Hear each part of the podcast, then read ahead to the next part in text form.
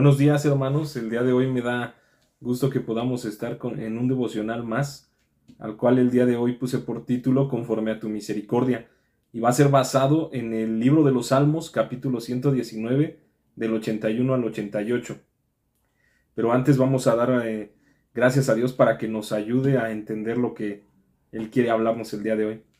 Señor, te doy gracias porque eres bueno, porque eres fiel, porque tu bondad para con nosotros está presente todos los días de nuestra vida. Te pido que hables a nuestro corazón, hables a nuestra mente y nos ayudes a entender lo que tú quieres que nosotros comprendamos el día de hoy. En el nombre de Jesús. Amén. Y hermanos, me da gusto porque justamente el día de hoy arribamos a la mitad del Salmo número 119 y encontramos a un hombre en extrema desesperación y en necesidad. Y me llamaba mucho la atención porque se muestra una parte muy humana del salmista. Y quiero comenzar leyendo de los versículos 81 al 88. Desfallece mi alma por tu salvación, mas espero en tu palabra. Desfallecieron mis ojos por tu palabra, diciendo, ¿cuándo me consolarás? Porque estoy con, como el odre al humo pero no he olvidado tus estatutos. ¿Cuántos son los días de tu siervo? ¿Cuándo harás justicia contra los que me persiguen? Los soberbios me han cavado hoyos, mas no proceden según tu ley. Todos tus mandamientos son verdad, sin causa me persiguen. Ayúdame. Casi me han echado por tierra, pero no he dejado tus mandamientos. Y el 88. Vivifícame conforme a tu misericordia, y guardaré los testimonios de tu boca. Y como podemos ver, aquí me llamaba mucho la, mucho la atención porque es un hombre que está clamando, que está desesperado. Pero la verdad también es, está e, ese contraste entre lo que está diciendo y entre lo que promete la palabra. Hoy te digo que yo me he encontrado en esa situación, con una carga tan pesada, un, un peso tan pesado en mi alma, en mi corazón, en mi mente, que ya ni siquiera daban ganas de seguir adelante, de seguir haciendo las, las cosas o de seguir esforzándote.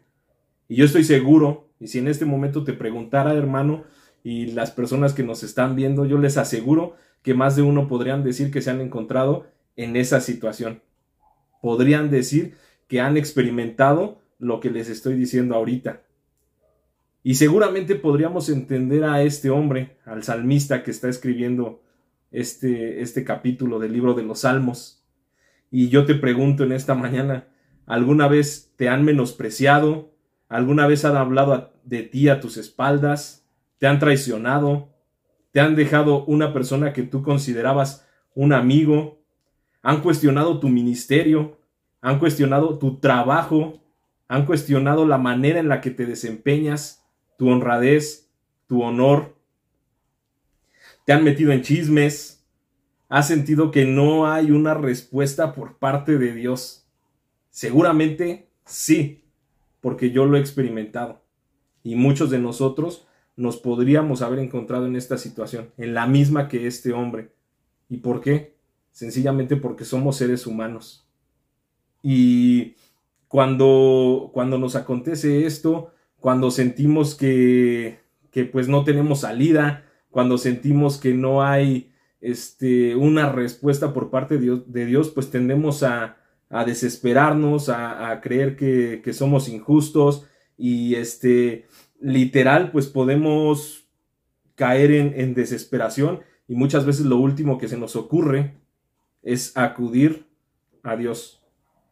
Y cuando experimenté esto que les digo, hermanos, en aquel tiempo, eh, un buen día, pues el Señor, estoy seguro que fue Él, me llevó a este pasaje de Salmo 119 y esta porción de la palabra pues me, me confrontó de esas, de esas veces que la lees y, y, y, te queda tan ad hoc lo que estás leyendo que te sorprende, que te confronta.